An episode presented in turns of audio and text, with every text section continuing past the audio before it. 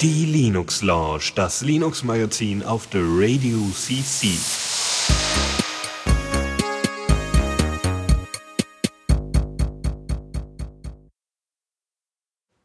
Ja, ein weiteres Mal sind wir hier versammelt zu zweit und äh, Genau, erstmal einen wunderschönen Montagabend hier, 19 Uhr, die Linux Lounge für euch am Start hier, live aus Oldenburg quasi.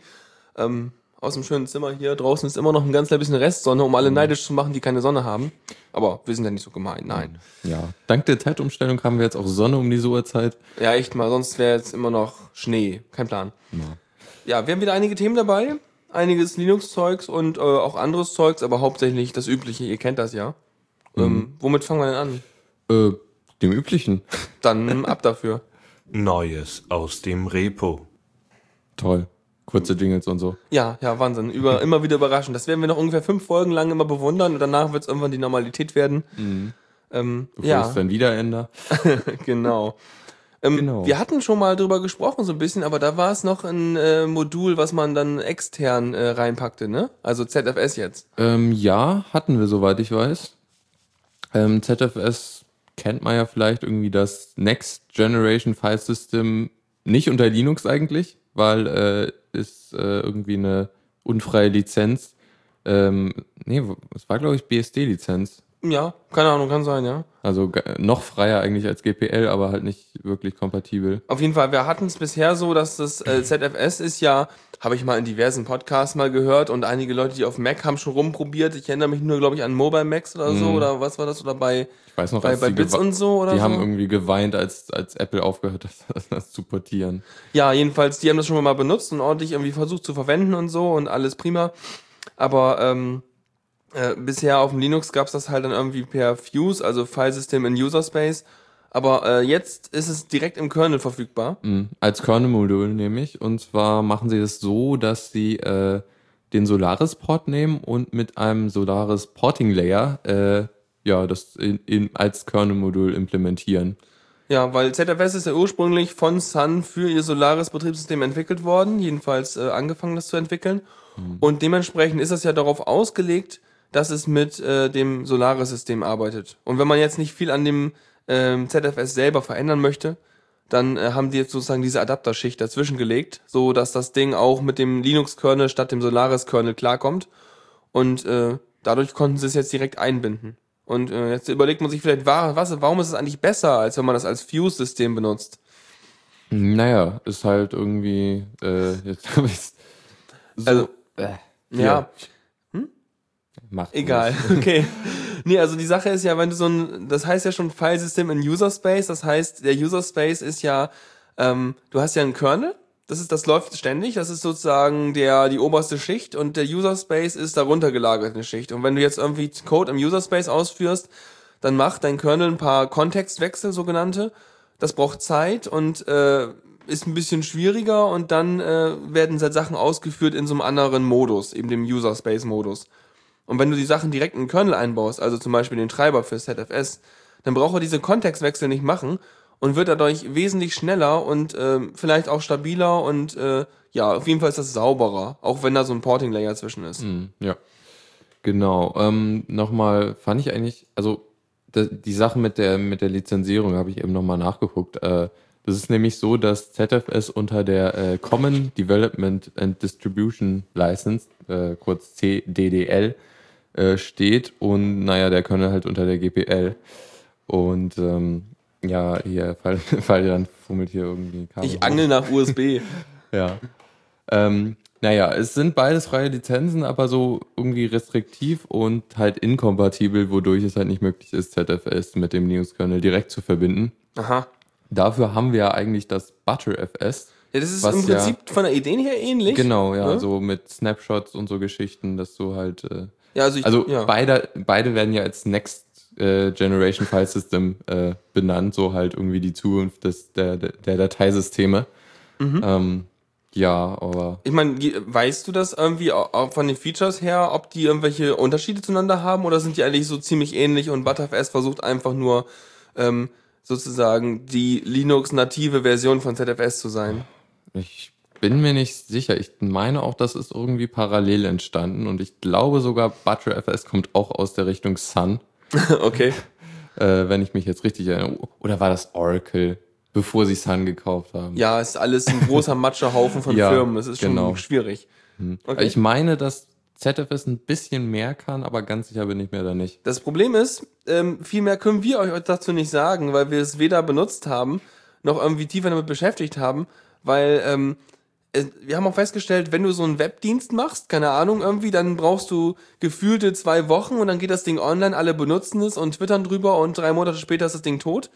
Wenn du ein Dateisystem machst, dann entwickelt man schon mal so drei bis fünf Jahre daran und guckt, ob das dann mal mittlerweile so stabil ist, dass man- es verwenden kann. Was dazu führt, dass ähm, wir zwar schon die ganze Zeit davon gehört haben, oh, es soll ZFS geben und es gab auch schon vor drei Jahren Chaos Radio Express dazu und so weiter, aber ähm, richtig Produktiveinsatz passiert immer noch nicht von dem Teil, weil man eben auch seine sensiblen Daten nicht unbedingt einem noch in der Entwicklung befindenden Datei Dateisystem anvertrauen möchte. Obwohl ja, also zumindest nach dem Port hier, also das ist irgendwie, weiß nicht, welche Version das jetzt ist, das ist 061 von ZFS auf Linux, also dem Kernel-Modul.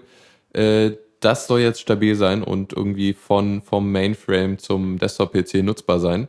Äh, dem entgegen ist ButterFS immer noch in Entwicklung, Okay. also noch nicht äh, nach den Kernel-Entwicklern äh, stabil oder stabil Ja, genug, um, ja. um produktiv eingesetzt zu werden. Irgendwie, es, es fehlt so, also sie haben inzwischen, glaube ich, ein äh, Tool, um äh, äh, Dateisysteme zu reparieren. Das funktioniert aber noch nicht ganz so gut. Und äh, ja, das ist schon ein bisschen doof, wenn, wenn äh, FSCK kein ButterFS kann. Ja.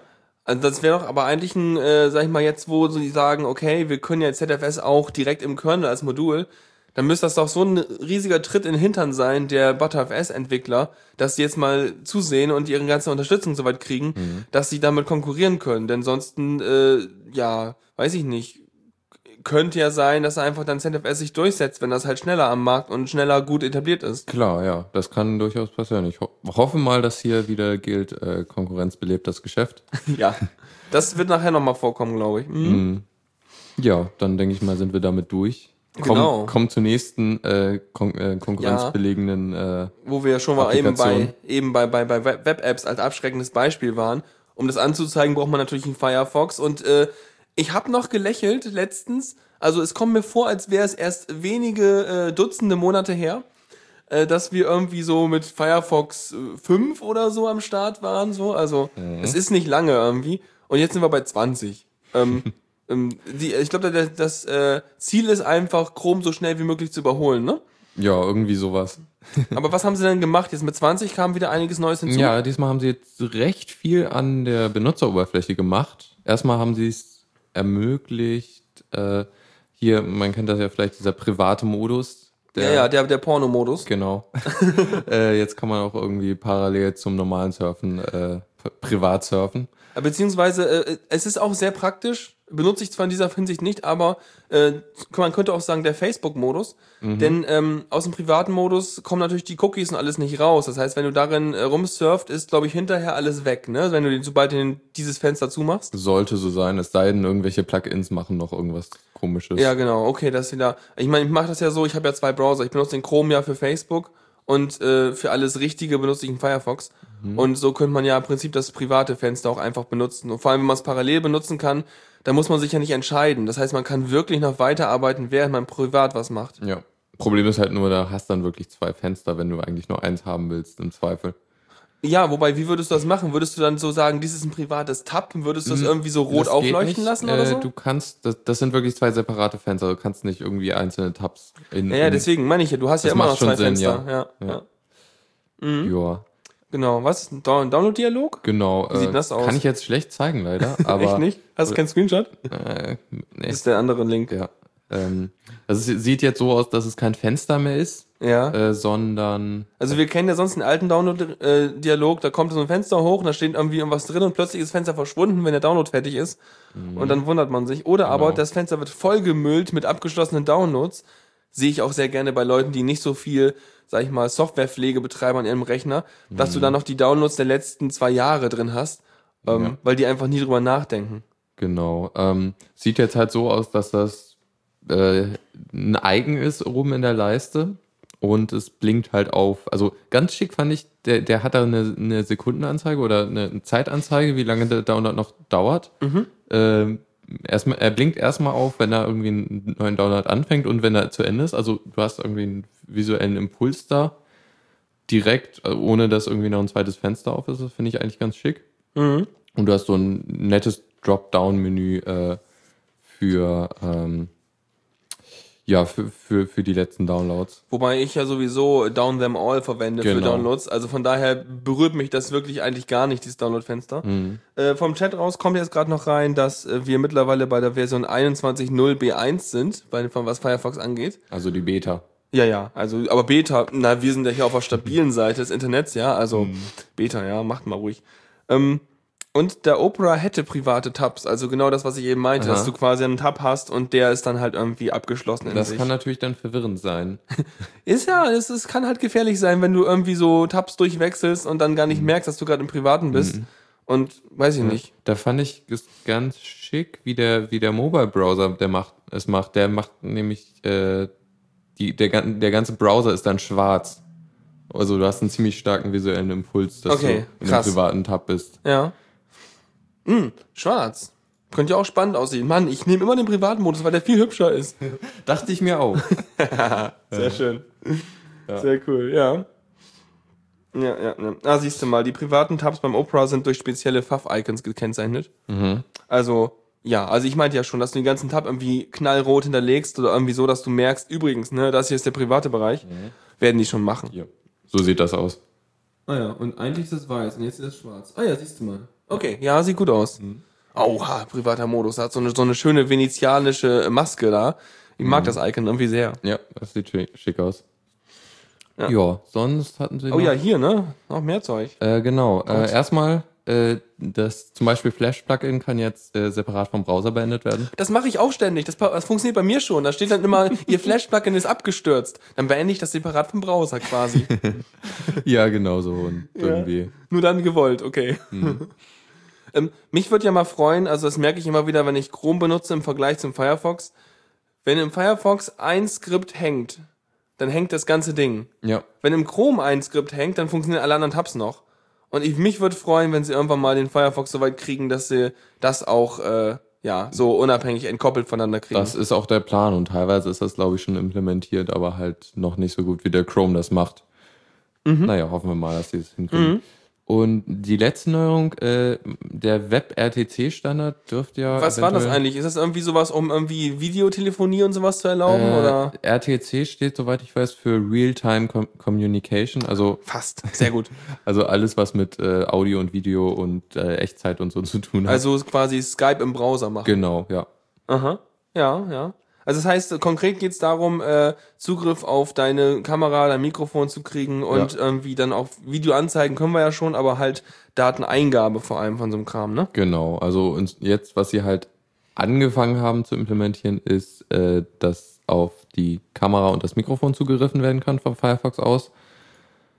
Äh, ja, also da ist noch nicht so viel. Also das Web-RTC ist ja noch nicht mal wirklich standardisiert, soweit ich weiß. Okay. Also es ist ein Proposal für, bei der W3C, aber Ja. Ja, also, weißt du, wie du, das Internet ist ja, da ist ja ein halbes Jahr ist ja quasi schon lang. Und wenn da, wenn da irgendwas ein Proposal ist, da denken die Leute schon, ne, reicht, ist okay, Proposal, da sind wir uns alle einig, wir setzen das schon mal um. Wenn ihr das genehmigt, ist uns doch egal, wir machen das schon mal, weil sonst dauert das uns viel zu lange hier. die W3C hat ja auch aufgehört, irgendwie HTML-Versionsnummern zu geben.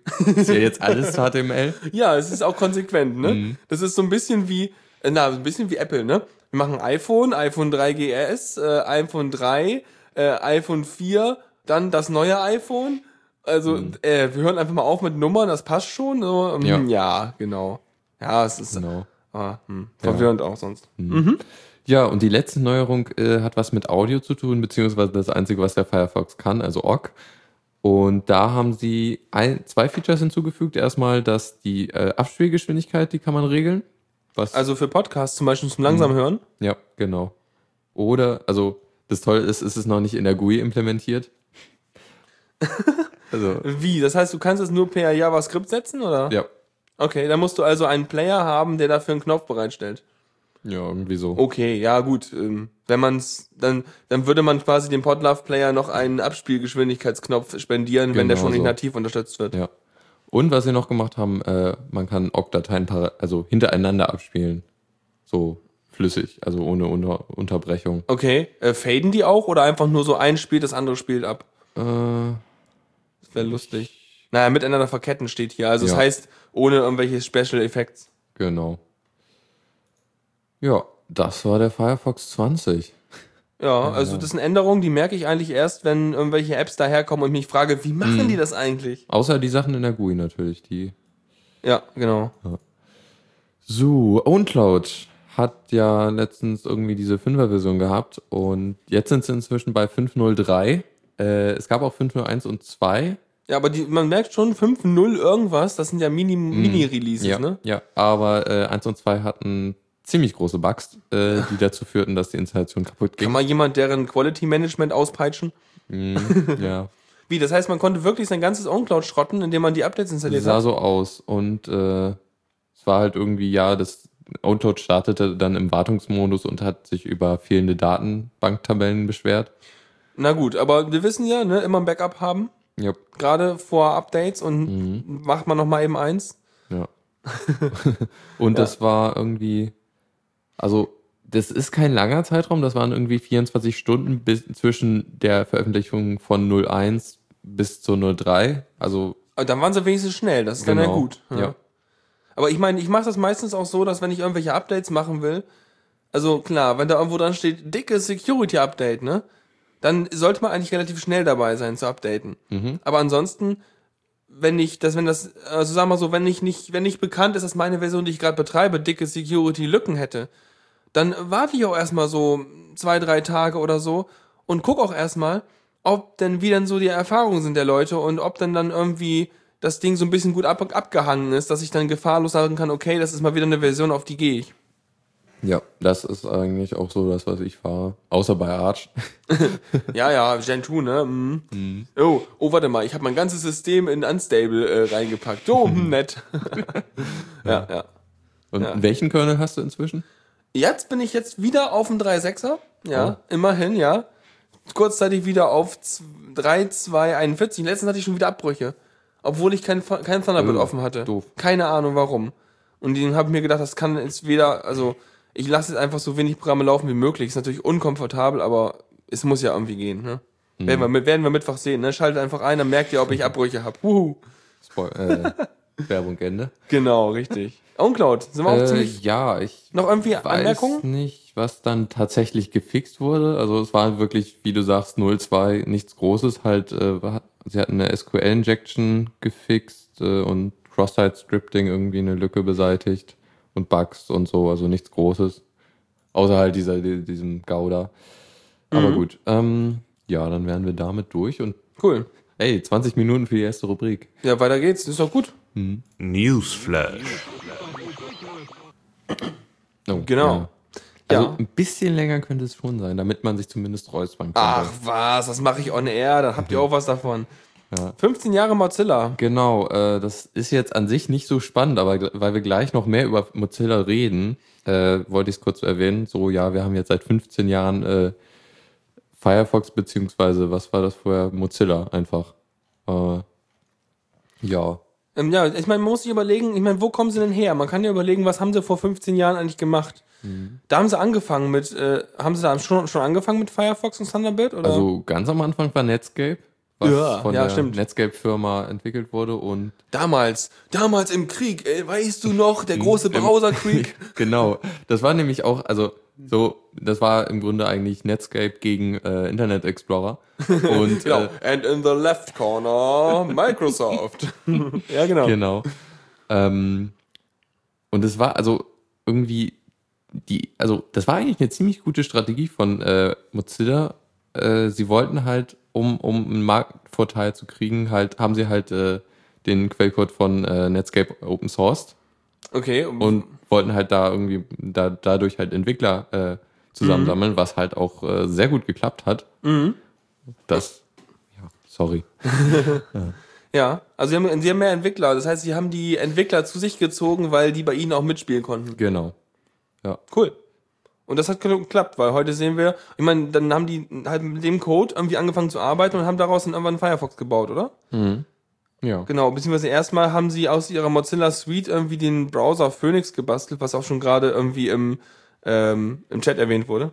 Ja, das war irgendwie, weiß nicht, da, der heißt nun damals, er heißt nicht mehr Phoenix, weil es damals irgendwie äh, rechtliche Probleme Wie gab. immer.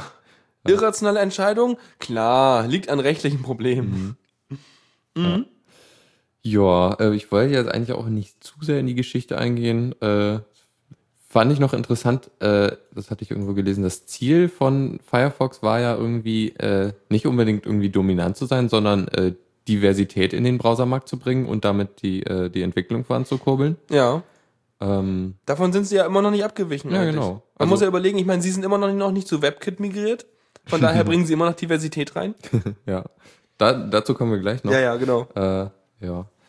Ähm, ah, genau, das wollte ich, das fand ich ganz nett, nämlich hier, es gibt ja wirklich ein Tier, was Firefox heißt, Aha. was ein Panda ist. Ist ja eigentlich genau, ist auch eigentlich so ein, so ein, so ein, so ein äh, roter Panda irgendwie, ne? Irgendwie, die total süß aussehen. Ja, voll flauschig.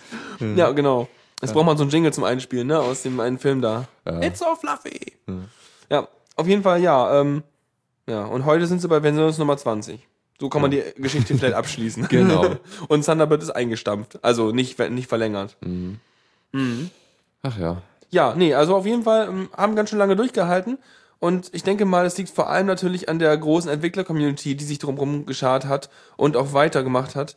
Und ich sag mal so, solange sie keine extrem hirnigen Entscheidungen treffen, äh, ja, hauen die auch nicht ab, glaube ich, oder? Hm, Ja, mal gucken, wie, wie das mit Firefox OS und so wird, denn äh, da haben sie jetzt was Neues vorgestellt, was so ein bisschen komisch Ich bin ist. gespannt, was, was Also, jetzt, was sie haben ein Bezahlsystem eingeführt für Ähm, Firefox OS.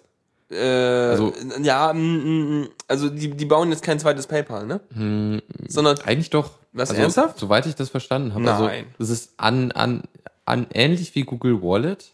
Ich dachte eher, dass die sowas machen, dass die eine Art standardisierte äh, Schnittstelle machen wollen, um halt eben solche Bezahlvorgänge zu Ja, vermitteln genau, oder so. genau. Und Aber nicht selber als Ende- Bezahlanbieter auftreten. Das stimmt schon, ja. Ja, das ist nämlich ein Unterschied, ne? Mhm. Ob du selber quasi eine Art Bank bist oder ob du, sag ich mal, ein Protokoll implementierst, das äh, vorhandene oder äh, zukünftige äh, Payment-Anbieter benutzen können, um halt eben mit der Webseite zu kommunizieren. Ja. Äh, okay, weißt du da Details, wie, was die da vorhaben? Ähm, also ist halt, ja genau, ist eigentlich genauso eine API, wie du meintest. Ähm, technische Details, ja, ich weiß nicht, ob das so spannend ist. Das ist ganz witzig. Sie, sie, der Preis ist in Price Points angegeben. Was, was ist ein Price Point?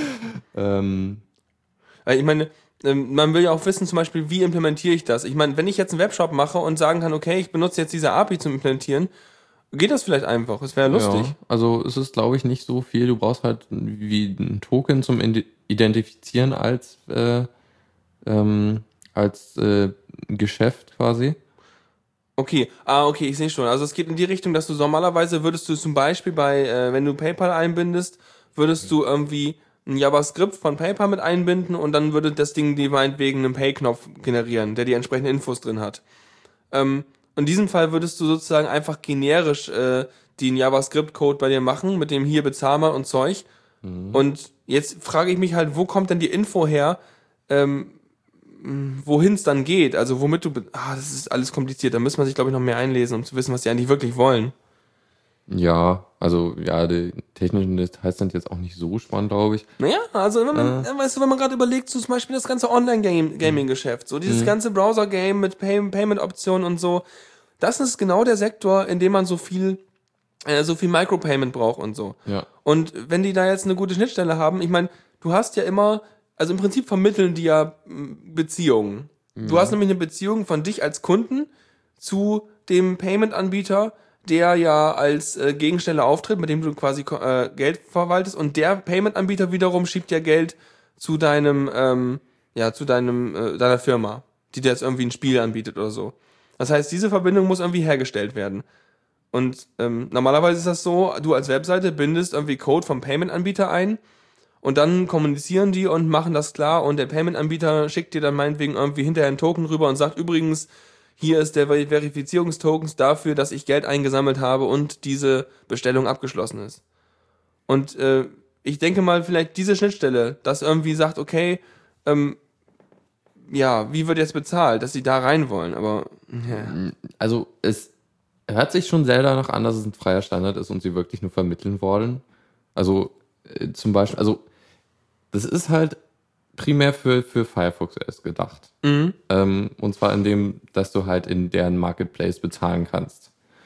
Ähm, und sie bieten halt, Gibt's dann Add-ons zum Kaufen oder was? Marketplace. naja, Apps, Apps auf dem Handy.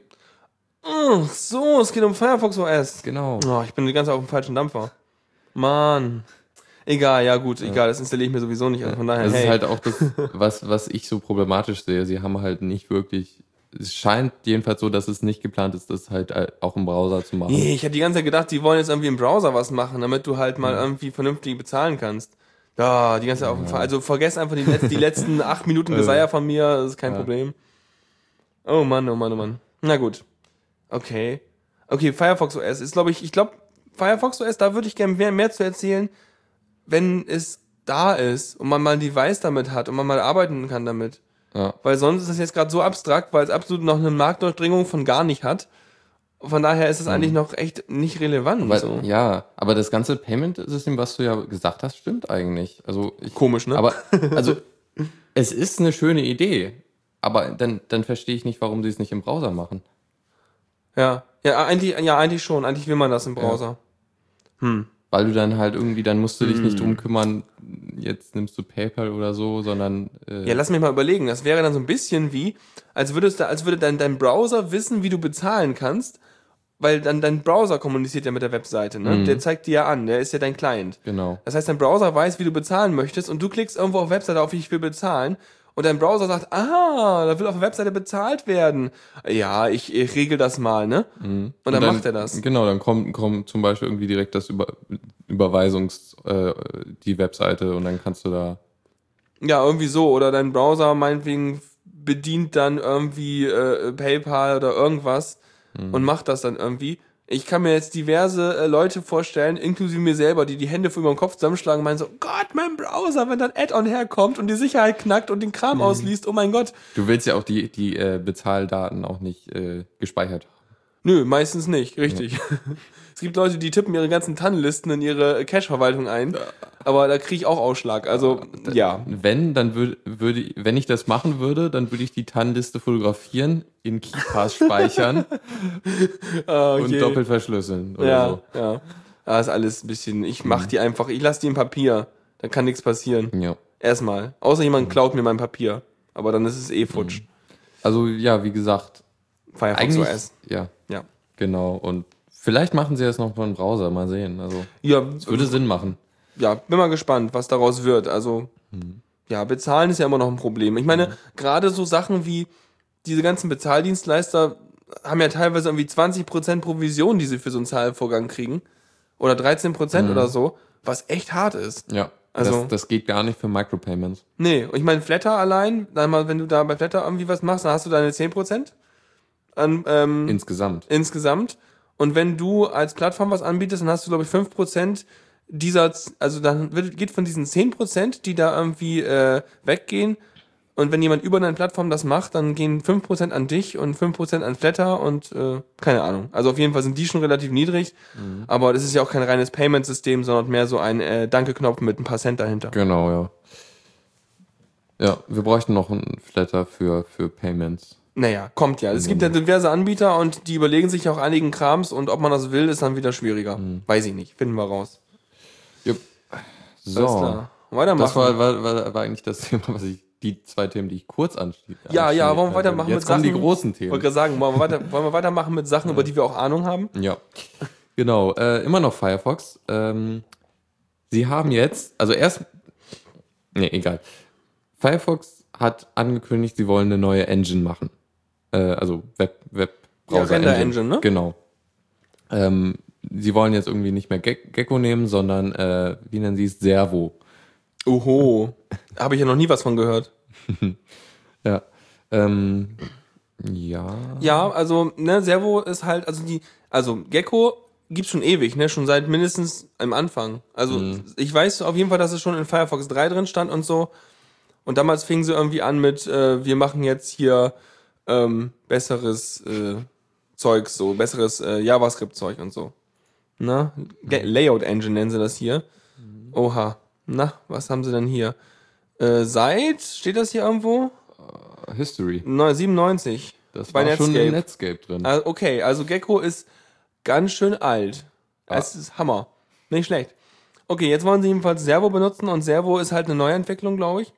Ähm, geschrieben in einer äh, C Nachfolge, äh, Nachfolgesprache Rust, die Das- halt, ne? Ja, das Interessante an Rust ist, oder was sie halt versuchen mit Rust, ist so, so irgendwie, sie verkaufen es als sichere, sicherere Programmiersprache. so wie halt- Java damals. Genau. Ähm, weil sie irgendwie Bufferüberläufe äh, ausschließen, angeblich. Ja, also sie, die machen, also ich glaube, diese Sprache macht halt eine Menge von der Speicherverwaltung und zum Krams. Ähm, auch, so dass man halt eben halt da die üblichen Problemchen dann halt nicht hat. Aber damit habe ich jetzt gar nicht so genau geguckt.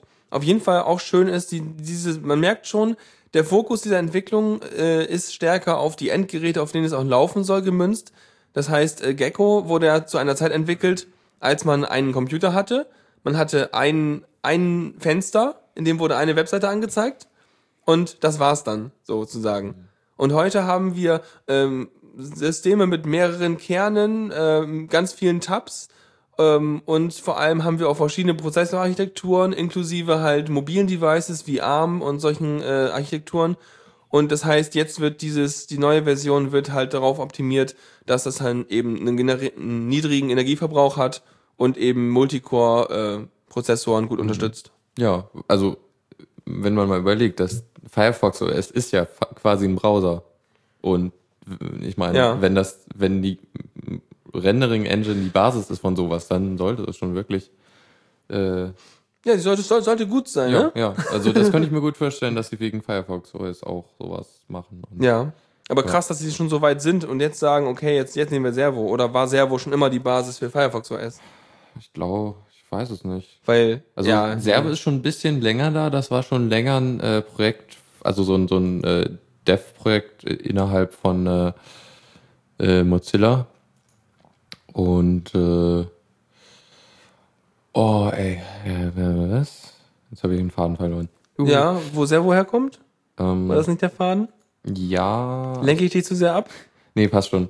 ähm, aber ich versuche mich gerade zu erinnern. Das war, also, es war halt wirklich irgendwie wie ein Nebenprojekt und ach, keine Ahnung. Ich, Ja, ich habe gerade die Servos Milestones hier. Die sind auch irgendwie, ähm, egal. Wir finden es nicht raus. Ist ja auch egal. Auf jeden Fall machen sie neue Engine rein. Und äh, das Interessante, also ist schon nett, bin gespannt. Aber das Interessante ist, damit sind sie nicht alleine. Moment, Moment. Ja. Nicht, äh, tut mir leid, dass ich die Nee, nee, mach ruhig, mach ruhig. Äh, verdammt. Jetzt habe ich vergessen, was ich sagen easy. wollte. Servo noch, ja. Ähm. ba Basis für Firefox OS? Ja, ähm, ähm, ähm, ähm, ähm. Auf ARM-Architektur, viele Kerne, Android. Ähm, ähm, ähm, haben wir noch mehr Buzzwörter? Warte. Ähm, Ach, egal. Dann lassen echt wir nicht? Fällt dir sicher gleich ein, sobald ich ansetze, das nächste Thema zu erzählen. Ja. Genau, und zwar äh, Chromium. Aber Moment, nur Chromium oder auch Chrom? Ich habe keine Ahnung, so stand es im Heise-Artikel. Deshalb, Äh, wir sind ja wieder voll recherchiert hier. Also Google sagt in einem Blogpost. Gut. Gehen wir mal zu Google. Re Rendering Engine for Chromium. Ja, ja. Ja, Also, sieht so aus. Ist ja irgendwie doch codeähnlich. Deshalb, Ich, ich dachte, Chromium wäre quasi nur so ein Fork von Chrome. das ist halt die Open Source Variante. Ich vermute mal, dass die da so ein paar Sachen nicht mit reintun. Ja, oder beziehungsweise vielleicht entwickeln die Chrome als äh, Bleeding Edge Ding und Chromium äh, macht dann community-mäßig hinterher. Oder so? Ähm, Oder hast dir gerade was eingefallen? Das ist, ja, das ist von, von vorhin. Das ist mir ja, sag ich doch. Erzähl mal. Äh, genau. Eigentlich, vor, also irgendwann hat Mozilla mal angekündigt, sie wollen auf WebKit umsteigen. Ja, ist Also- ja krass. Dachte So wie Opera eigentlich. auch. Genau. Aber da- dazu kommen wir noch. ja. Und ja, jetzt sind sie irgendwie erstmal bei Gecko geblieben und machen jetzt ihr eigenes Ding. Ja. Ähm, was ja auch nicht schlecht ist, so, so ähm, Konkurrenz und so. Also das irgendwie das Buzzword ist, diese Sendung. Ja, Konkurrenz belebt das Geschäft. Unser geballtes Wissen aus dem Chat meint gerade natürlich, dass äh, Chromium die Grundlage für Chrom ist. Ah, Das heißt, an Chromium wird rumgefummelt und dann wird das irgendwie zu Chrom. ja. Ähm, ist ja auch okay. So, Mhm. und äh, das Spannende ist halt jetzt, die bauen jetzt auch eine eigene Render-Engine und zwar Blink, nennen sie das. Ich wette mit dir, das ist eine Doctor Who-Referenz. Okay, erklär mal. Ähm, es gibt in einer, die Folge heißt Don't Blink. Ja, Äh, also und- nicht, nicht, nicht blinzeln. Ja. Und äh, es, da, da gibt's halt so, so, so Weeping Angels oder weinende Engel auf Deutsch. Das ist, sind halt so Wesen, die, äh, wenn du sie ansiehst, äh, sind sie nur Stein. Also Okay. ist nichts. Sie können sich nicht bewegen und so. Aber wenn, Wenn du blink, blitzelst, wenn, wenn sie, wenn niemand sie ansieht, dann können sie sich bewegen.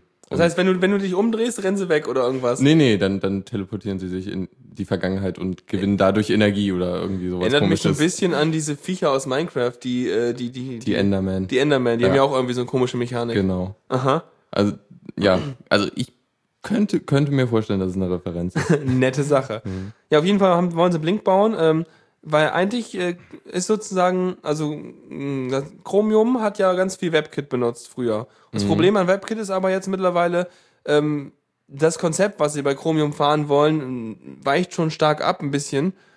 stark ab ein bisschen. Ähm, und äh, dadurch müssen sie halt so viel umbauen, dass sie sich jetzt denken, nee, wir machen jetzt da ein eigenes Ding. Das ist aber auch wiederum nur ein Fork von WebKit. Ähm, Ja. den sie jetzt dann halt in ihre Richtung äh, verändern. Also scheinbar haben die dann irgendwie mit den WebKit-Entwicklern mit allen zusammen geredet und dann kam raus, dass es so zwei Strömungen gibt wahrscheinlich. Einmal die ursprüngliche WebKit-Strömung und einmal das, was Google und äh, die Chromium-Jungs wollen. Und dann haben sie sich gesagt, na gut, dann machen wir einen Fork, dann äh, könnt ihr euren Weg gehen und wir unseren. Und ähm, das heißt, erstmal wird diese Version noch sehr WebKit-kompatibel sein, damit sie halt auch ihre ganze Schnittstelle, wie sie halt diese Render-Engine benutzen, nicht umstellen müssen. Beziehungsweise kann man ja immer wieder Code von einem Projekt ins andere schieben. Das ist ja, no, Ja. noch ähnlich. Also, Genau, das ist ja auch immer schön, dass du halt auch so, äh, wenn du halt so ein Open Source Ged- Gedöns hast, dann kannst du halt auch immer zusammenarbeiten und Sachen austauschen und äh, so ein Krams. Das ist ja auch immer Ja. total super. Ja. Also nach ihnen, was, was war das Ding, was sie, was Hm? Probleme, be- ah ja, genau. Die äh, Multiprozess-Architektur war irgendwie das, was Probleme bereitet hat. Mhm. Und irgendwie WebKit äh, hatte was anderes benutzt als Chrome. Und irgendwie deshalb konnten sie 4,5 Millionen Zeilen Code äh, wegschmeißen. Werden sie wegschmeißen können. Oh, okay. Also es ist noch nicht fertig, Ja. aber sie glauben, dass sie halt entsprechend ihr Ding ein bisschen geschickter bauen können, sodass sie nicht drumherum arbeiten müssen, sondern direkt das so machen können, wie sie es ja machen wollen. ja.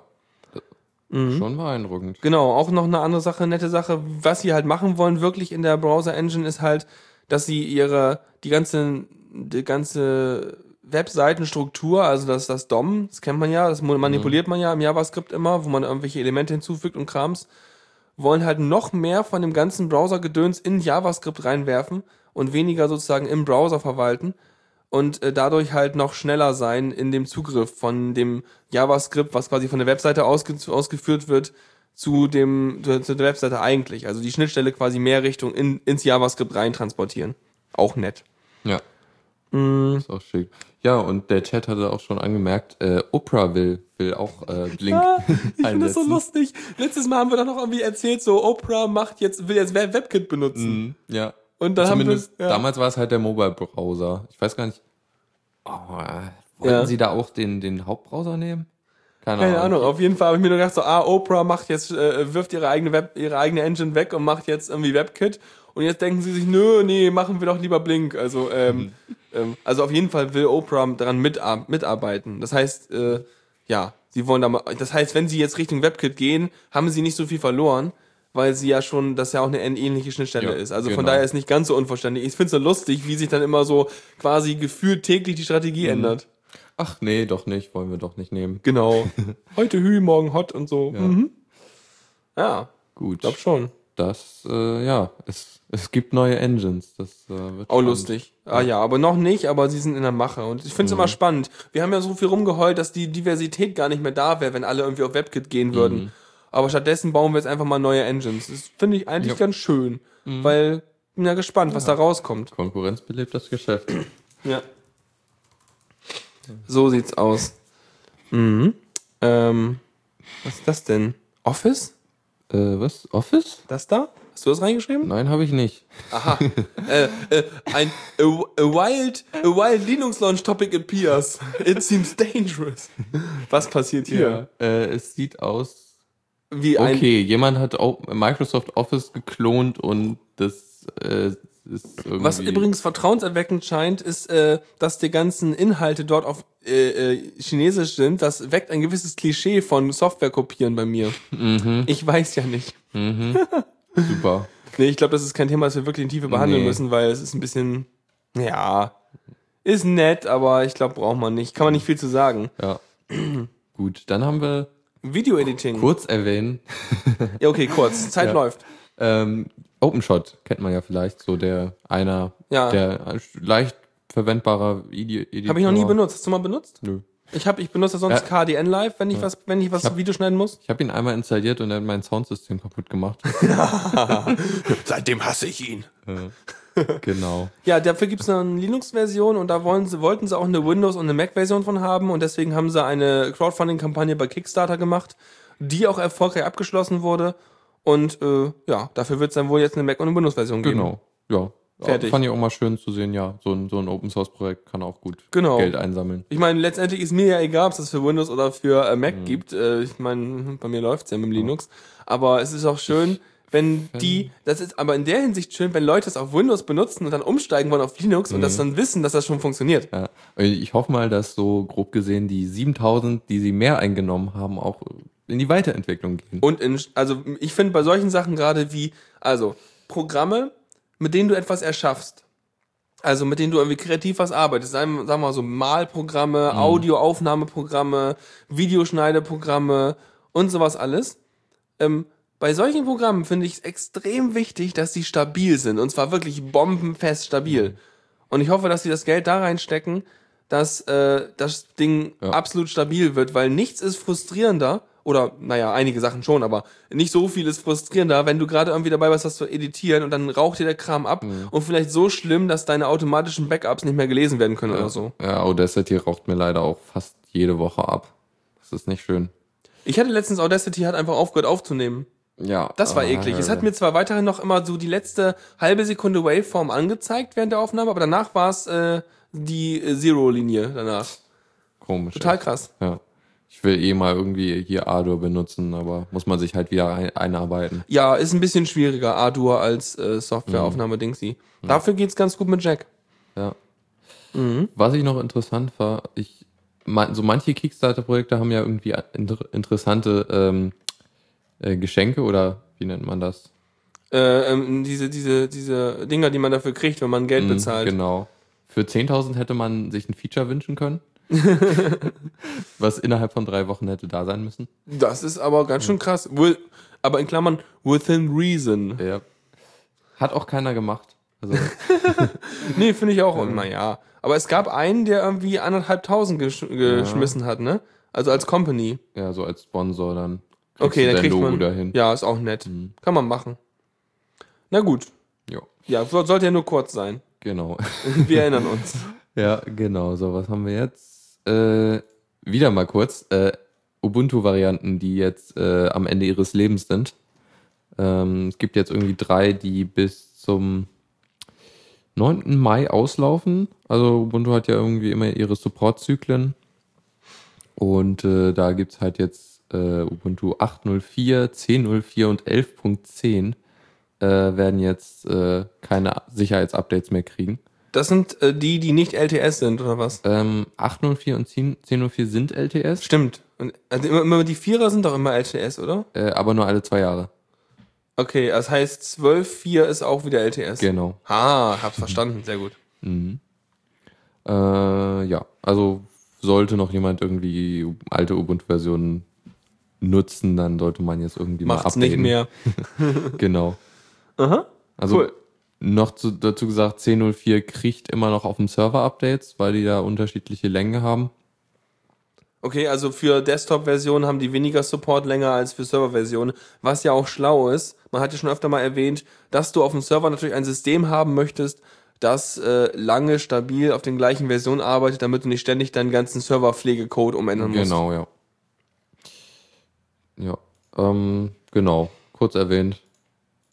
Und äh, Achso, übrigens, weil Supertux meinte eben wegen der Kickstarter-Geschichte für äh, OpenShot, das, das läuft nach acht Tage. Ich meinte nur, mit ist abgeschlossen oder ist fertig ist, dass sie ihr Ziel erreicht haben, also die angepeilte Menge Geld, die sie haben wollten. ja, macht auch Sinn. Je nach, je nach, je nach äh, Crowdfunding-System ist das halt unterschiedlich. Wenn, wenn das Ziel nicht erreicht wird, bezahlt keiner was oder das Geld geht trotzdem hin und so. Da muss man jeweils gucken, es gibt da verschiedene Systeme. Ja. Eine schlimme Sache hast du noch, ne? Halbwegs schlimm, Äh, Ja, lustig. beziehungsweise sie ist nicht mehr schlimm, weil, weil die Leute das nicht mal machen wollen. Ähm, Sie haben sich einschüchtern lassen von der aufgebrachten, wütenden Menge, die vor ihrem äh, Büro mit brennenden Mistgabeln rumliefen Ja. oder so, ja? die können sich auch bestimmt ein Büro leisten mit einer kostenlosen Software. Auf jeden Fall. Die basiert dann auf erhobenen Nutzungsdaten. genau. Äh, genau, es geht um Cyanogen Mod, ähm, die ja irgendwie das populärste Android-Derivat ist. Ähm, sie woll- also Cyanogen Mod sammelt schon seit jeher standardmäßig Daten von vom Benutzer, also wie, also erstmal, dass es, ups, äh, dass es installiert ist und irgendwie, glaube ich, noch so ein paar andere Kleinigkeiten. Also ich meine, ich, ich, ich kann es ja, ich kann's ja äh, einsehen, dass man gerne mh, einmal die Datenangabe Angabe haben möchte, dass es installiert ist und in welcher Version. Einfach nur, damit man ein bisschen Statistik machen kann und damit man auch öffentlichkeitswirksam sagen kann, hey, so und so viele Leute benutzen das, wir sind wichtig. Hm, Das ist auch primär das, was sie wollen. Ähm, es gab halt bis es gibt aktuell halt noch eine äh, ne ne Option, dass du rausgehen kannst, also Opt-out. Also wenn, wenn du keine Daten erheben lassen willst, dann kannst du es ausschalten. So ein bisschen wie das Meldegesetz war, ne? Genau. Ja. ähm, Okay. ja, also prinzipiell kann ich es auch verstehen, dass sie Daten haben wollen. Also es geht denen auch wirklich primär darum, dass sie äh, wissen wollen, wie viele Geräte es gibt. Ja, aber da hat sich jetzt irgendwas getan, ne? Ja. Die haben irgendwie gedacht, so, nee, das Opt-out machen wir weg. Genau, also sie wollten es halt ausschalten, für jeden Pflicht machen. Und äh, nebenbei irgendwie noch Google Analytics einbauen, was also zumindest die Daten mit Google Analytics analysieren, Okay. was so parallel gelaufen ist zu der Geschichte. Ich weiß ein nicht. Komisches. Wenn man schon Detail. Cyanogen-Mod als Nicht-Google-Betriebssystem-Version benutzt, Mm, ja. dann kann ich mir vorstellen, dass eine signifikante Menge der Benutzer ähm, da eher Google kritisch oder wenigstens skeptisch eingestellt ist und äh, da schon empfindlich reagiert, wenn man sagt, übrigens, wir benutzen jetzt Google Services, um irgendwie euer, euer Verhalten irgendwie zu analy- analysieren. Genau, also auch nicht so ganz der schönste Schritt. Jedenfalls, die Com Community war sauer. Äh, Klar. und äh, hat dann äh, CyanogenMod hat dann gesagt, nee, machen wir doch nicht. Due to popu po popular demand. Ja, sehr schön. Wie gesagt, die brennenden Missgabeln. Genau. Nicht schlecht. Aber jetzt heißt, jetzt gibt, jetzt kann man immer noch so ein Häkchen setzen bei der Installation, ob man jetzt gerne möchte oder nicht. Also nicht bei der Installation, aber in den Einstellungen kannst du sagen. Okay, ja, ich weiß nicht, ich benutze das ja nicht, aber okay. Ja. Ist natürlich, also man könnte jetzt irgendwie vermuten, dass sie vielleicht doch irgendwie mal versuchen, da ein Geld rauszumachen. Also Aus dem Cyanogen-Mod. möglicherweise ja. Hast du dann irgendwie, du kannst ja auf dem Bootbildschirm Werbung schalten. Ja. Aber wie oft bootest du dein Smartphone schon? Das, Ja. Aber auf, dem- auf dem Lockscreen Werbung, das kann ich mir gut, hatten wir letztens bei Insero darüber gesprochen, bei Facebook Home vorstellen. Mhm. aber ist ein anderes Thema, haben wir hier nicht. äh, Ich weiß nicht, wie man da Geld rausmacht. Daten kannst du Aber immer spenden verkaufen. kannst du an Cyanogen Mod, Ja, das oder? stimmt, ja. Da, Oh. da waren sie auch öfters mal erfolgreich, als sie irgendwie ihre Server neu machen mussten. Ja, das, das ist doch gut, finde ich. Mhm. also ich fände es jetzt auch nicht Also- schlecht, wenn irgendwie ein Spendenbutton beim Download wäre. Ich weiß gar Ja, nicht, ob ich fände es ja, also karmatechnisch ist äh, freiwilliges Geld geben für sowas Tolles auch echt eine gute Sache, finde Mhm. ich. Und ähm, also ich meine, ich weiß jetzt nicht, wie das Softwarelizenzmäßig ist. Ich glaube, Geld verlangen für Android dürfen sie gar nicht. Nee, dürfen wegen, sie nicht, ja. genau. Das heißt, sie können gar nicht sagen, übrigens kostet 2 Euro unser CyanogenMod. Aber ich finde, sagen, würde sagen, so ein Flatter-Button und so ein Spenden-Button wären kein Problem. Das können sie ruhig machen. Und da kann ja jeder selber sehen. Und ich meine, wenn man gute Erfahrungen mit dem System macht, dann ist das noch eine coole Sache. Ja, auf jeden Fall. Und es ist ja auch echt, echt äh, verbreitet. Ich habe jetzt keine genauen Zahlen, aber es ist schon ziemlich weit. Ja, ich weiß schon, wenn, ich meine, mein, ähm, äh, ich weiß gar nicht, ob das unterstützt wird mittlerweile, aber mein Nexus S bekommt ja keine Updates mehr. Mhm. Ja, also obwohl das, ich sag mal, relativ, also eigentlich habe ich es mal für relativ aktuell gehalten, das Handy. Aber ich steck da irgendwie auf 4.1.2 fest. Ja. Ähm, Und äh, wenn das irgendwie jetzt noch äh, wirklich anfängt, hoffnungslos veraltet zu sein, werde ich irgendwann auch mal hingehen und vielleicht Cyanogen Mod drauf tun. Aktuell würde es dir, glaube ich, auch gar nichts bringen, weil Cyanogen Mod noch nicht auf 4.2 ist. Genau, Ähm, also von daher- 4.0 oder 4.1. Also von daher ist es für mich schon eine Alternative, gerade für Handys, die man noch, äh, die sozusagen offiziell aus dem Update-Plan rausfallen, weil, ähm, ja, ja. ist auch ein bisschen Bei mir, also beim Nexus One geht's leider nicht mehr, was ich irgendwie schade finde. Also theoretisch ginge es, aber nicht offiziell von Cyanogen Mod, weil äh, zu wenig interner Speicher. Okay. Also ich weiß, ich habe irgendwie einen halben Gigabyte internen Speicher, quasi nichts ist, wenn man da wirklich Apps installieren will. Naja, Okay, ja, ich weiß nicht. Also, ähm, gerade meinten sie im Chat, warum sollte man das nicht verkaufen dürfen, wenn das irgendwie Apache-Lizenz ist oder sowas? Ähm, weiß ich nicht. War es nur so, so eine Intention, ähm, dass das ja sonst auch immer so kostenlos irgendwie rumzutüdeln ist, ob es da nicht irgendwie Gründe für gibt? Aber ja, weiß nicht, aber wenn das sowieso so, ich meine, du kannst ja auch einfach dann eine Kopie irgendwo machen, aber du könntest natürlich auf der offiziellen Webseite könntest du sagen, ich verkaufe das hier für 2 Euro oder so. Wenn dann jemand Lust hat, irgendwie noch, äh, weil das Ding ja unter dieser Lizenz ist, einen Mirror davon zu machen, wo es nichts kostet, kann er das ja gerne machen. Aber ich glaube, das hat Ja. langfristig nicht so Nee. viel Erfolg. da finde ich den Spendenbutton schon sinnvoll. Und es gibt, also so offen ist jetzt keiner da auf der Webseite. Aber die haben einen Flatter-Button. Das ist schön. Mal flattern. ähm, ja, mal gucken, was draus wird. Aber ei- eigentlich, ich meine, hey, es ist, die machen so, so eigentlich was ziemlich Gutes. Gerade für die alten Geräte. Von daher, warum, warum sollen sie jetzt nicht auch mit damit Geld verdienen, solange es jetzt nicht irgendwie ein Interessenkonflikt Ja. wird? Ja gut, wollen wir weitermachen? Jupp. Zockerecke. Ja, äh, Zockerecke, ich spiele ja wieder nicht, ne? Das Nee. heißt, du darfst dich jetzt voll aber, austoben. aber hast du das mit LucasArts mitgekriegt? Ja, die sind irgendwie weg, ne? Ja, schade eigentlich. Ja, wobei ich irgendwie nicht mehr viele Erinnerungen habe, was, was in letzter Zeit noch von Lukas Arzt gekommen wäre. Das stimmt, ja. Das äh, ist auf jeden Fall wahr. Ähm, ich weiß auch nicht, echt nicht, nee. Was ist denn das letzte Spiel, was LucasArts rausgebracht hat? Äh, naja, jedenfalls äh, Disney waren, glaube ich, die letzten, die die, die äh, Besitz, besessen haben und äh, haben das dann irgendwie vor einer Weile geschlossen. Und was Raven Software gemacht hat, die halt ähm, die haben für äh, halt für LucasArts mal Spiele entwickelt und zwar zwei Star Wars Spiele, die deren Namen irgendwie so komplex sind, ähm, dass ähm, das irgendwie, weiß nicht, was war das? Äh, Star Wars Jedi Knight Jedi Academy. Äh, vielleicht, ich habe da, äh, ähm, Hannibal hat mal ein Let's Play davon gemacht Okay. und irgendwie jedes Mal so, ja, willkommen zurück zu Star Wars äh, Jedi Knight Jedi Academy. okay. Dieser unglaublich lange Name, der irgendwie. Ja, schlimm. Ja. Und was noch, äh, das zweite Spiel war äh, Sternchen, was ich vorher gesagt habe, äh, minus äh, Jedi Academy plus Jedi Outcast. Ähm, ja, also so zwei Star Wars Spiele, die irgendwie schon von 2002 beziehungsweise 2003 sind. Ja. Nicht so ganz neu, aber irgendwie doch nett gemacht. Ähm, ja, und die haben jetzt den Source Code freigegeben. Das habe ich, glaube ich, gar nicht. Es ist cool. ja, ja. Mhm. das ist immer schön. Und äh, Ich, ich habe gerade eben gesehen, ähm, wir haben doch kein offenes Ende. oh, Nach uns äh, will Machtdose senden. ach so, okay. Aber ich glaube, da das ja dann, glaube ich, keine Live-Geschichte ist, wird er wohl uns ein paar Minuten des Überziehens zugestehen. Ja, ansonsten soll er in den Chat reinschreien, wenn wir uns jetzt äh, vorbildlich verhalten sollen. Aber ansonsten, äh, ja. Ja. Spiele. Okay, ein bisschen schneller. äh, nur kurz noch gesagt zu dem hier, äh, es gibt noch keinen Linux-Port, aber die Engine ist auf Linux portiert, heißt also, es sollte nicht so schwer sein. Äh, Okay. Das, heißt, man braucht im Prinzip Spiele. nur noch die Spiellogik, die, Ab die Abfolgen, die Inhalte nachmodellieren. Aber Ja. so, dass das prinzipiell so mit den ganzen Eingabe- und Ausgabesystemen zusammenarbeitet, das haben wir schon. ja.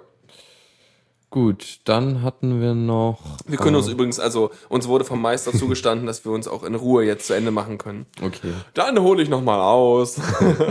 Ja, schön.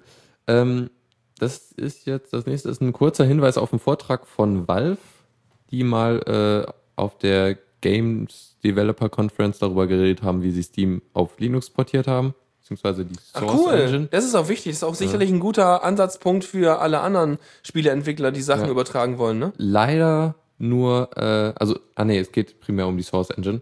Äh, leider nur die Folien aber ich hoffe mal stark, dass der Vortrag dazu auch noch kommt. Äh, Ja, denke ich doch. also ich meine, das ist Folien- auf, der- Games Developer Conference, oder? genau. Ja. Ja. Mhm. Oh, Also wäre es irgendwie der Kongress gewesen, hätten die Videos ja schon lange im Internet. oh ja. Äh, aber also die Folien haben genug Details, aber ist natürlich irgendwie. Ja, also ich meine, ich denke denk mal, wenn man da, also ich, ich schätze mal Valve so ein, wenn man da Fragen zu hat und es die Sache nicht als Aufnahme gibt, so, dann kann man sicherlich da auch nochmal Kontakt herstellen, wenn man jetzt eine Spielefirma ist, die das gerne äh, äh, komm, äh, übertragen möchte. Also ich denke, da sind die relativ offen und äh, vermutlich relativ hilfbereit. Ja, kann ich mir auch denken. Ja, also wer sich interessiert, kann sich zumindest schon mal die Folien äh, anschauen. Es sieht auf jeden Fall sehr spannend aus und vielleicht kennt man ja diesen einen Vortrag über Portal 2, wo sie halt äh, erzählt haben, warum, wie sie Portal 2 gemacht haben und so. Okay, ich kenne ihn nicht, aber Den ähm, kann ich kannst du nachher nochmal verlinken? verlinken. Ja, mach mal nachher mal. Schreib mal, wie hinterher verlinken war. Genau.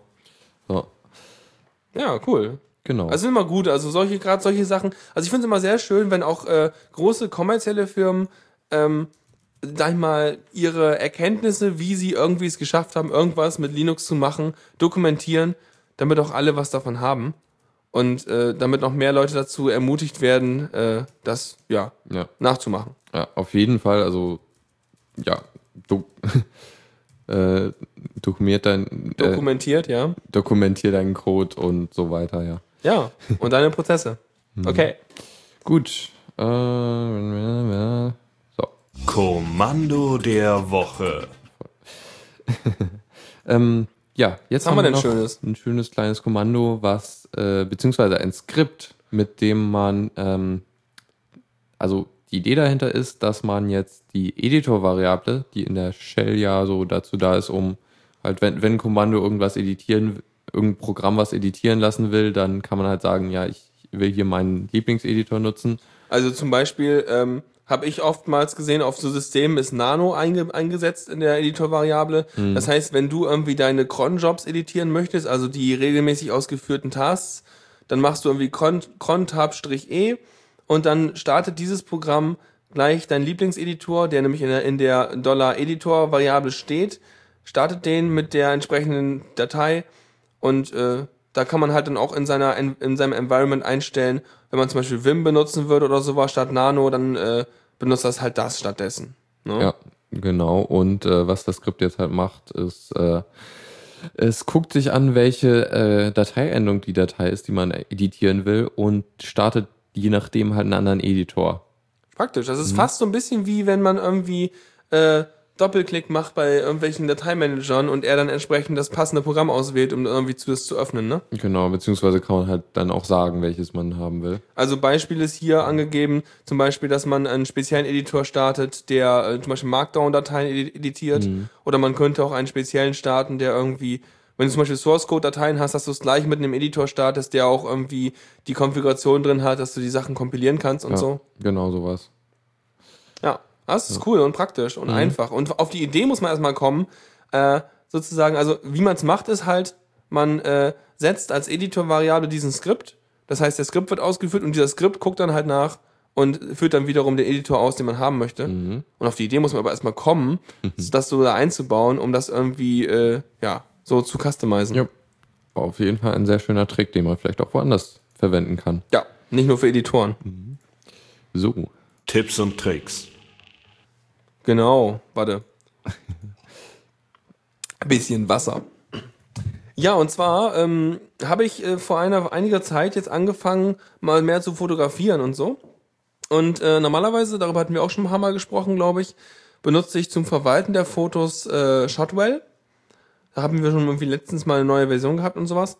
Und ähm, das geht auch relativ gut, wenn dann deine Kamera irgendwie JPEG-Bilder ausspuckt und das crasht nur ab und zu.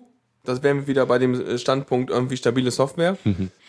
Und ähm, jedenfalls, wenn man aber jetzt mit einer eher professionelleren Kamera arbeitet, also irgendwie was, ja, so Spiegelreflex oder irgendwie so, die auch RAW-Dateien ausspuckt, also die Rohdaten des Sensors, ähm, so dass man dann halt mit einem äh, normalerweise mit einem spezielleren Programm beigeht und nochmal selber die Entwicklung machen kann, also selber gucken kann, wie interpretiere ich jetzt die Rohdaten zu dem fertigen Bild, dann äh, kann Shotwell das mittelschlecht.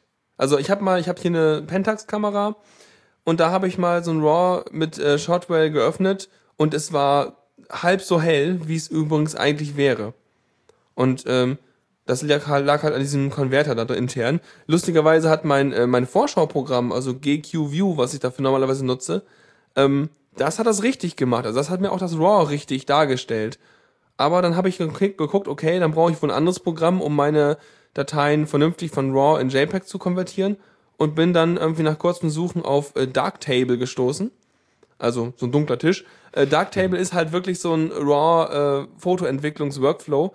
Meine Eltern benutzen da irgendwie Silky Pix, was eigentlich so ein professionelles Programm Ja. ist für Und- Win und Mac. Darktable ist ja offensichtlich kein äh, Rip-Off von äh, Lighttable von Adobe. Lightroom, ne? Lightroom, ja. Ja, Lightroom, Darktable. Nee, das ist überhaupt nicht. Äh, hust, hust. Sehr schön, ne, eigentlich, ne? Nee. Und Also ich habe mir das mal kurz angeschaut. Also das User-Interface sah eigentlich ganz schick aus, so mh, ziemlich auf, aufgeräumt. ja, also ich kann gleich noch was dazu sagen, wie man, äh, wie, wie die Benutzererfahrung dafür ist. Ähm, auf jeden Fall habe ich das erstmal benutzt und das ist ganz cool. Da kannst du halt einige Bilder reinladen, die du editieren möchtest.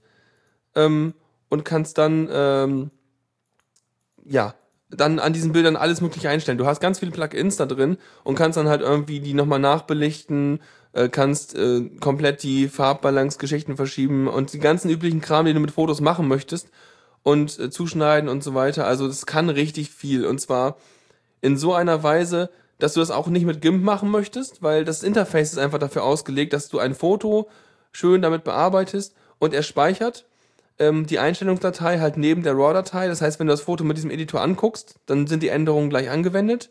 Aber ansonsten werden die RAW-Dateien nicht verändert. Und dann kannst du hinterher beigehen und sagst, okay, jetzt möchte ich die ganzen Bilder mit in meinen Einstellungen exportieren und kriegst JPEGs raus und die packe ich dann wieder in äh, Shotwell rein. Ja, das ist schick. Und, und ähm, ha, ha, du hattest erzählt, dass es auch irgendwie mit Shotwell irgendwie Artefakte gegeben hat in den Bildern. Ist das besser? Ähm, also wie gesagt, Shotwell hat halt die Bilder zu dunkel dargestellt. Ähm, und dieses Ding halt macht's richtig, ne? Also das heißt, die Bilder werden auch so da angezeigt, wie sie auch eigentlich sein sollten. Also er interpretiert das RAW richtig. Er hat den richtig, guten Konverter drin. Ähm, eine Sache, also beziehungsweise mehrere Probleme mit diesem Programm. Prinzipiell eine super Sache, tolles Programm. Es ist auch auf meinem, also es benutzt nur einen Prozessorkern, was ich ein bisschen schade finde, weil es teilweise recht rechenintensiv ist, solche RAWs umzuwandeln. Ähm, ja. Der andere Sache ist, mit meinem äh, Theme kommt's nicht klar. Ich habe ja ein GTK-Theme, was Uh. dunkle, äh, dunkle Kontextmenüs verwendet. Und es benutzt scheinbar auch eine Farbe aus diesen Kontextmenüs, um seine Schrift zu, äh, den Hintergrund für seine Schrift zu machen. Und wenn du schwarze Schrift auf dunklem Hintergrund hast, dann kannst du die Hälfte der ganzen Menüs von diesem Programm nicht lesen. Oh, nee. Es ist immer schade, wenn die es halt so ein bisschen vergurken in ihrem Interface-Design. Dann habe ich es öfter gehabt, dass ähm, das Programm hängen bleibt. Also ich, ich, ich, ich baue, also wenn eine Datei erstmal geladen ist und ich darin rumfummel, dann ist alles gut. Aber wenn ich eine Datei anklicken will und gerade daran editieren möchte, dann kommt teilweise die Datei nicht, wird nicht geladen. Dann muss ich das, äh, muss ich Darktable beenden und zwar mit Kill. Also wirklich, ich glaube sogar mit Kill 9 Oh, teilweise. ouch. Also das ist, das ist verhakt sich arg blöd. Und ähm, ja, aber wenn es mal geht, dann kann man damit gut arbeiten. das ist so mein, mein, Okay. mein Resümee, ja. Hm. Also es ist eigentlich so wieder mal so ein typischer Fall für, ich will doch nur, dass es geht, ich kaufe mir Mac. Und eigentlich, und dann guckt man sich so eine Software an und denkt sich so, ja, damit kann ich arbeiten und dann crasht das Ding so oft, dass man ein bisschen frustriert wird. Aber wenn man da ein bisschen, ja, hart im Nehmen ist, dann kann man damit eigentlich ganz hübsche Bilder erzielen. Ja, okay. Kleiner Hint am Rande. Die Bilder auf meiner Webseite gerade sind damit entwickelt. Hint, hint. genau. Findet auch bestimmt keinen Link in den Shownotes. Auf keinen Fall. Okay. Ich glaube, damit wären wir durch. Ähm, und äh, ich will jetzt auch nicht lange rumreden, sondern äh, Platz machen für die Machtdose und äh, Genau. Was kommt denn jetzt? Die Macht, du hast auf der Webseite eben aufgehabt. Machtdose. Genau. Für April. Genau. ja, gut. Sehr gut. Viel Spaß damit. Ja, auch von mir und äh, bis nächste Woche. Tschüss. Ciao.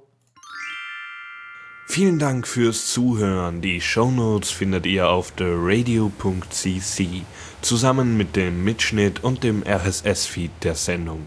Solltet ihr Ideen oder Themen für uns haben, dann schreibt uns einfach an kommentar at theradio.cc. Wir freuen uns immer über konstruktive Kritik zur Sendung. Bis in einer Woche.